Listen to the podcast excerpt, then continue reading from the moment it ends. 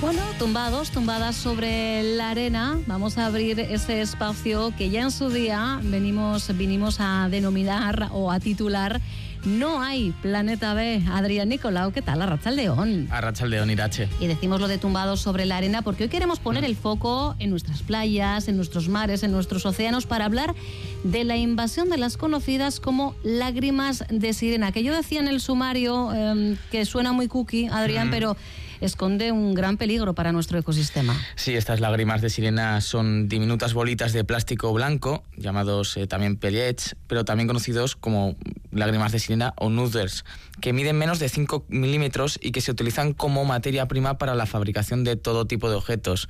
¿Qué es lo que pasa? Pues desafortunadamente la mala gestión de estos pequeños gránulos durante el transporte y procesamiento hace que miles de millones se liberen involuntariamente en los ríos y océanos. Un fenómeno que se observó por primera vez en la década de los años 70 eh, y que supone a día de hoy la segunda fuente más importante de contaminación primaria por microplásticos en el océano. Y es que al año más de 250.000 toneladas de gránulos de plástico acaban en nuestras aguas. Recientemente, de hecho, las costas francesas han sufrido esta invasión que el ministro francés de Transición Ecológica y Cohesión Territorial ha calificado de pesadilla ambiental. Una pesadilla que en el Estado, en puntos como por ejemplo Tarragona, ya hemos sufrido en más de una ocasión. Estoy segura de que incluso eh, en alguna ocasión, cuando estáis sentados, sentadas en la arena de, la playa, habéis eh, percibido algo que no os cuadraba. Pues igual eran esas bolitas mezcladas mm. con eh, la arena. Vamos a hablar de ello junto a Xavier Curto. Él es responsable de incidencia política de la Asociación Surf Rider España. ¿Qué tal, Xavier? Arraza León. Hola, muy buenas, Arracha León. Es verdad que la invasión de estos pellets en nuestros entornos naturales, como bien nos decía Adrián, no es nueva, ¿verdad? La llevamos sufriendo ya desde hace unas décadas. Sí, eh, la verdad es que hace décadas que hay ese, tipo de, contaminación. Es un tipo de contaminación que no se ha hecho mucho, mucho caso hasta ahora. Eh, bueno, al final hablamos de residuos que son súper pequeños, eh, bolitas pequeñas que casi no se ven. Al final, pues pasa bastante desapercibido y, bueno, llevamos muchos años que igual había estos residuos en muchas playas. En Tarragona, además es un caso relevante, ¿no? Reconocí también a nivel estatal pues la, contaminación que hay allí, pero bueno, lo habíamos dejado quizás con... No se hablaba tanto de microplásticos quizás, y ahora nos damos cuenta que los microplásticos también son un problema muy grave, ¿no? ¿Cómo llegan estos eh, pellets a la, a la playa? ¿Cómo es el proceso mm, de que mm, de repente, pues en nuestro día a día, podamos encontrar entre la arena esas micro bolitas de plástico que no deberían estar ahí? Pues mira, e, es muy curioso, ¿no? Porque normalmente, digamos que cuando hablamos de residuos muchas veces pensamos en la típica botella, envase, yo qué sé, lata de bebida, eh, yo qué sé, paquete de tabaco, lo que sea. Y ahí esos residuos sí que sabemos que, muchas veces son ciudadanos que lo tiran eh, por una falta quizás de civismo, educación, pues eh, tiran ese residuo en el medio ambiente, ¿no? Pero las bolitas son, son, es la materia prima que utiliza la industria para fabricar plásticos, ¿no? Entonces sabemos que lo pierde la industria, ¿no? Lo pierden las empresas. Eh, puede ser en cualquier punto de la cadena de valor, del, de la fabricación, del transporte, de la transformación. En cualquier punto se pueden perder. Eh, puede que haya un caso puntual de un barco que ha tenido un naufragio y ha tirado una gran cantidad de pellets, eh, pero muchas veces eh, son pérdidas también periódicas, puntuales, que pérdida a pérdida pues no tiene un gran impacto, mm. pero que después cuando, cuando vas acumulando todo ese tipo de residuos en el, en el mar, pues la, cantidad es, es, altísima. De hecho, se estima, bueno, la, Unión Europea ya, ya está viendo que esto venía siendo un problema y encargó un estudio externo en el 2018 y se estimó que solo dentro de la Unión Europea se pierden 160.000 toneladas de pellets cada año, que es una barbaridad. Qué barbaridad, pero entiendo que mm. esto eh, nos lleva a pensar en mala gestión, porque no entiendo una pérdida tan voluminosa, eh, Xavier. Totalmente. Al, final, eh, ¿qué pasa? Nos encontramos hacia un residuo que ahora mismo ni a nivel estatal ni europeo hay ningún tipo de regulación o, medidas legislativas para las empresas que trabajan con este con este material, ¿no? Antes de ser residuo es un material, no es materia prima. Claro, claro. Cuando ya se pierde es un residuo, pero como no hay ningún tipo de regulación ahora mismo, eh, nos encontramos con este vacío legal que muchas entidades es el que estamos denunciando y reportando porque nos deja con esto que se pierden y no hay no hay un seguimiento de qué está pasando, ¿no? Por ejemplo, en, Amberes, en Bélgica, eh, las asociaciones están haciendo todo lo posible para evitar la construcción de nuevas plantas que, impulsen la producción de estos eh, microplásticos. ¿no? Quizás eh, parte de la solución también, más allá de, la vigilancia, es redefinir un poquito cómo se está haciendo todo este sistema de, bueno, de producción, ¿no? en el que al final estos residuos acaban en el océano. Sí, correcto, claro. Al final, eso daría quizás también para un debate incluso más, mm. más profundo, ¿no? que es como como sociedad eh, si somos conscientes de la, de la problemática que, tenemos delante, ¿no? El, en el momento en el que se están dando permisos para crear nuevas fábricas de fabricación de plástico, pues hombre, el, plástico tiene, ¿no? Tiene un, uso, obviamente, ahí no vamos a entrar. Eh, a nivel médico, pues afecta, por ejemplo, condiciones de, de, higiene y cosas que son muy relevantes. Pero el problema es que es un material que precisamente va, dura muchísimo tiempo, ¿no? Y además se moldea de una forma que puede tener tóxicos y, o puede acumular tóxicos ¿no? cuando está el medio ambiente. ¿Qué pasa? Eh, al final el, tenemos que plantearnos que aumentar la producción de plástico no es, no es una solución, de hecho es, un problema bastante grande y que en todo el tema de pellets ahí estamos eh, como, como muy jóvenes con esa temática porque eh, realmente aunque llevamos tiempo, unos últimos años hablando sobre ello, no hay ningún tipo de medida, ¿no? Entonces, totalmente, yo creo que hay que replantearse mucho cómo se hacen las cosas, ¿no? Y, en el caso de los es muy difícil, además. Porque, claro, eh, hay tantas empresas que están relacionadas con eso. Imaginaos, la empresa productora, la empresa que puede transformarnos, el transportista. Dentro de la cadena de transporte hay muchos pasos de transporte, ¿no? Que al final hay todos esos pasos y es muy difícil identificar en qué punto se ha perdido, ¿no? Bueno, es evidente, ¿no? Que, lo suyo sería actuar en las fuentes que generan estos eh, vertidos, pero como bien nos dice Xavier, ese es otro melón. Vamos a intentar entender ¿Qué peligro entrañan eh, estas eh, bolitas de plástico en nuestros mares, en nuestros océanos, océanos o, como decíamos, incluso en nuestras propias playas eh, entre la arena?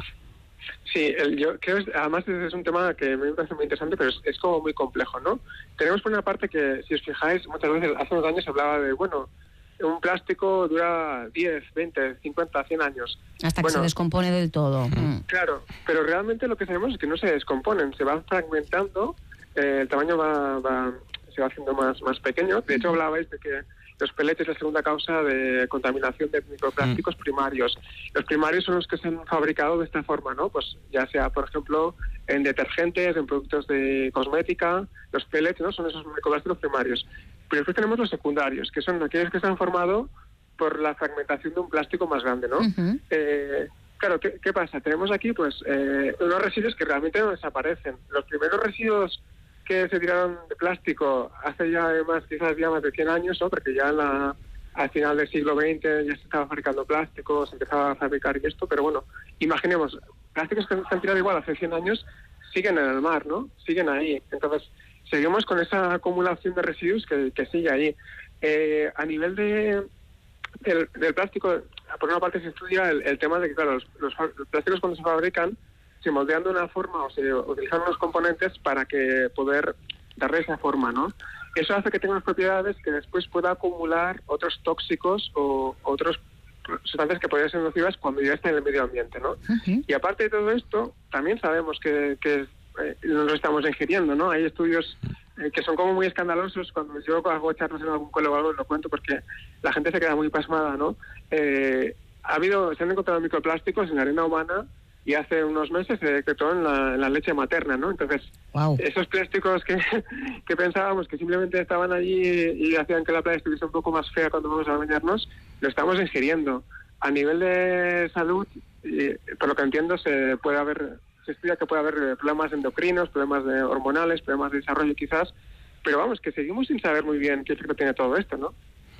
Claro, hablamos de, piezas tan pequeñitas que muchas que esos, por ejemplo, los peces pueden llegar a, confundirlo con comida. O, nosotros mismos, sin darnos cuenta, podemos llegar a ingerir una de ellas. Eso es, correctamente. He obviado la parte ambiental, es verdad, porque para mí muchas veces está tan está en la, base del problema también, ¿no? Que, pero claro, e, es un tema también, ¿no? Que también se puede comentar. El, tema de que los animales también acaban ingiriendo ese plástico, ¿no? Y no sabemos qué consecuencias va a tener para las propias especies que están afectadas como para nosotros a posteriori, ¿no?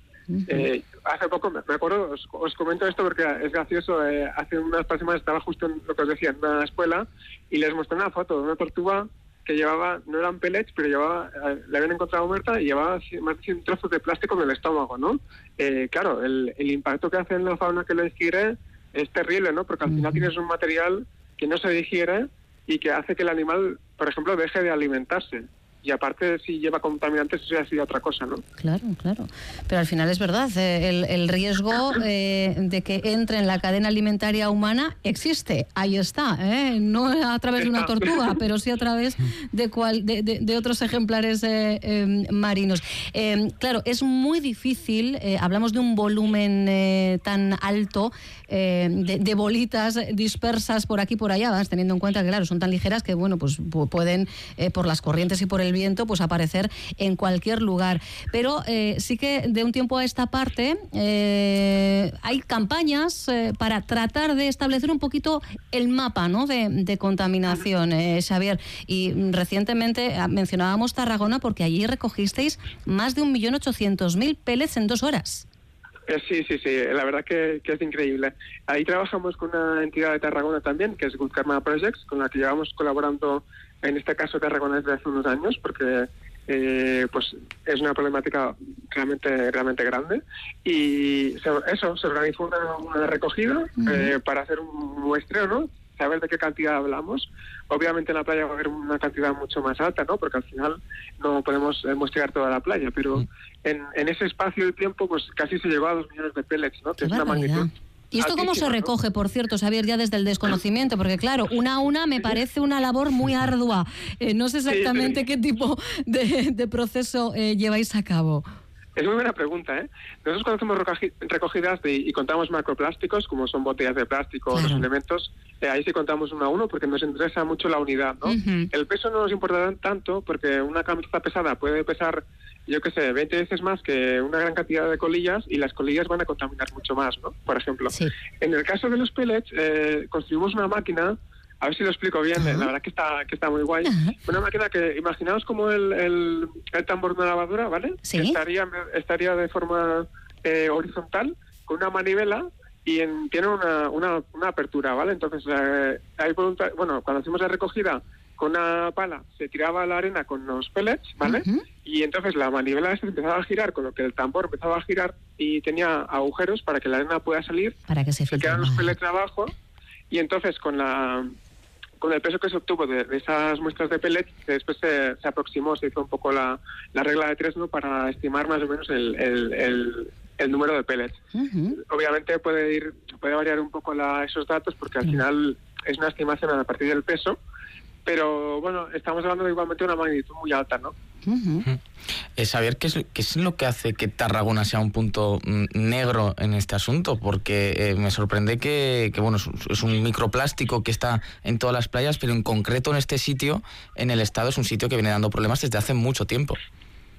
Sí, eh, ahí lo que sucede es que hay un, digamos que una gran parte de la producción de plástico tanto a nivel de Cataluña como a nivel estatal se hacen en, en Tarragona. Vale, entonces Hay tiene que ver con la fuente, con las fuentes de eso es, eh, producción. Eso, vale. es, eso es, eso es. Eh, eh, digamos que hay diferentes empresas que trabajan con, con, el, con, con, la producción de plástico, ¿no? Hay una petroquímica allí en Tarragona y nosotros creemos que, que puede haber eh, alguna relación porque al final digamos que hay una fuente muy importante de producción de plástico y claro, también está todo este proceso que os comentaba, ¿no? Con uh -huh. todo el proceso de transporte, transformación, producción, etcétera, ¿no? Toda esa cadena de valor que tiene que tiene el pellet. Eh, claro, nos encontramos con una zona que hay una gran una gran producción de esos pellets y por las digamos las características de la de la cuenca hidrográfica que hay allí con varios eh, riachuelos o rieras que llevan uh -huh. hacia hacia la playa de Vilaseca pues conforman como el, el, paisaje perfecto para que los pellets uh, terminen llegando allí. De hecho, hay, hay fotos, si la gente lo busca en internet después, eh, pellets Tarragona Subrider o busca pellets Tarragona, eh, va a encontrarse fotos de playas que a veces parece casi casi nevada, la, la playa desde lejos, o sí. hay tramos que parece que, que, hubiese nieve, porque hay como un montón de botas blancas, y, y cuando te acercas, pues son eso, pellets, ¿no?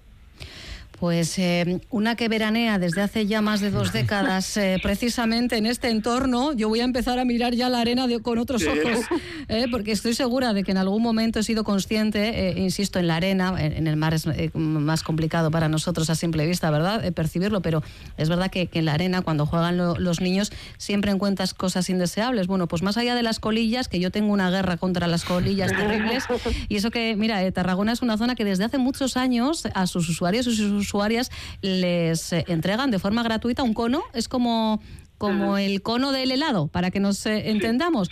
y, bueno, para que les haga de, ceniceros, algo que a mí me llamó en su momento la, atención y que han mantenido en este tiempo. Bueno, por un lado está la guerra a las colillas, pero ahora voy a iniciar yo esta guerra. pero claro, eh, sin, pensando en, los peques, que, que, se lo llevan todo a la boca, es que me has dejado, Xavier, ahí ya con la preocupación. Claro, claro, mm, quien más quien menos ha visto como alguno pequeño, ¿verdad? Mm, con las manos llenas de arena, van luego a la boca. Pues mira, es una cosa que no, no había pensado hasta ahora, hasta que lo has dicho tú, la verdad, porque llevamos el tema y, y claro, eh, pensándolo un poco, hablamos de bolitas, de que comentabais, menores de 5 milímetros. Claro, es entre, entre 1 y 5 milímetros, ¿no? Habitualmente. Mm. Y, y claro, es muy probable, pues, eh, o cualquier niño que esté jugando con la arena y, ya sabéis cómo, cómo son, pues que, los ingiera. Podría, podría pasar, claro.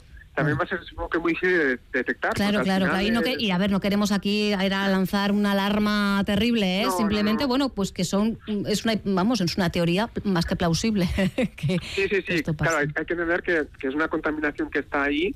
Eh, no hablamos de por ejemplo, un vertido de petróleo o otro tipo de contaminaciones que tiene un, impacto, vamos, eh, eh inmediato a, nivel de, por ejemplo, mortalidad de especies o, a nivel de salud humana mm, terrible, no, no, es lo que dices tú, no hay que ser alarmistas en cuanto al, al, efecto inmediato, pero sí que hay que saber que eso, que, que lo que está allí, pues además seguramente eh, lo que, todo lo que está en Tarragona, ya os digo que Tarragona es uno de los puntos esos negros de, acumulación, aunque yo también he encontrado en Euskadi en alguna que otra recogida y cuando los encuentras, mm. cuando los ves, nunca puedes dejar de encontrarlos porque ya sabes lo que son. Claro, porque ya eh, efectivamente, ya una vez que los has localizado, que los identificas, eh, ¿verdad?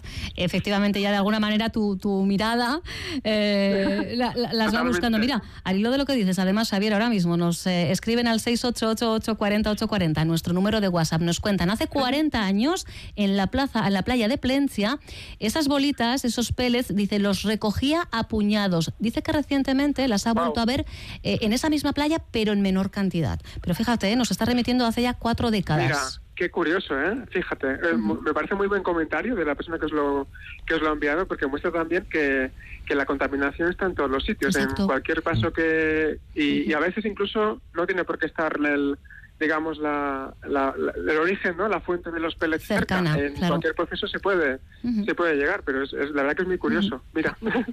Es un problema que lleva aquí décadas y quizás ya va siendo hora, eh, Xavier, de ponerle una solución, ¿no? Es precisamente lo que reclamáis, que haya un marco legislativo que empiece a controlar un poquito toda esta actividad.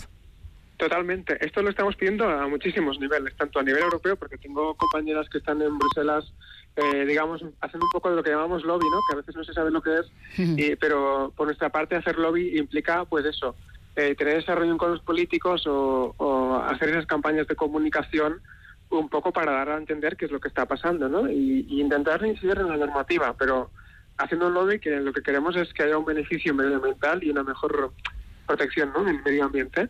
Em, eso lo, estamos haciendo a nivel europeo, pero también a nivel catalán. Ahora mismo, bueno, a nivel estatal también, ¿no? Pero comento a nivel catalán porque es, relevante.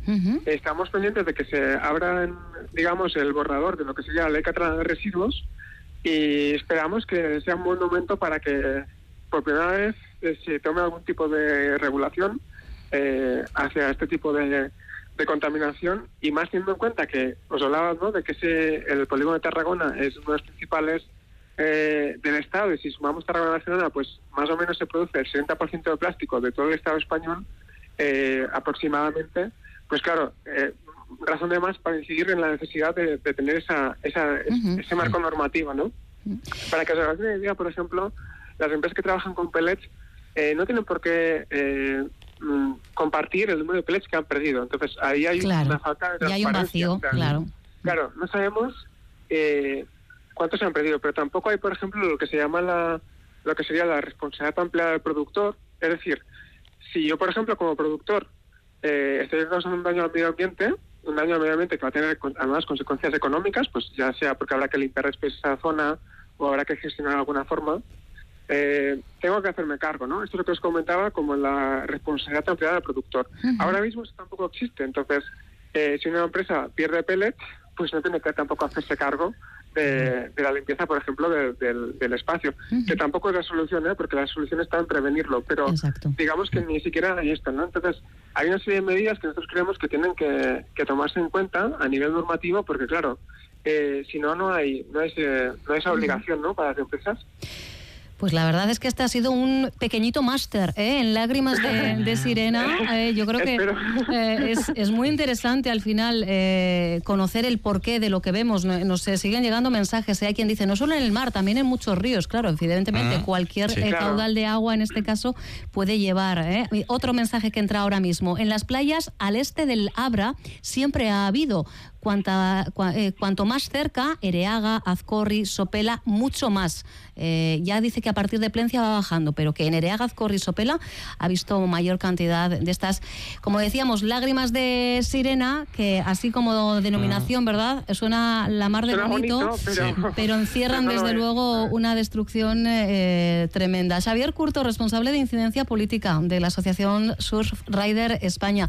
De verdad que muchas gracias por hacer pedagogía en torno a esta cuestión y demostrarnos una vez más que tenemos muchas tareas pendientes para que este planeta A, que es el único que tenemos, lo podamos conservar de la mejor de las maneras. Un abrazo y hasta cualquier otro momento.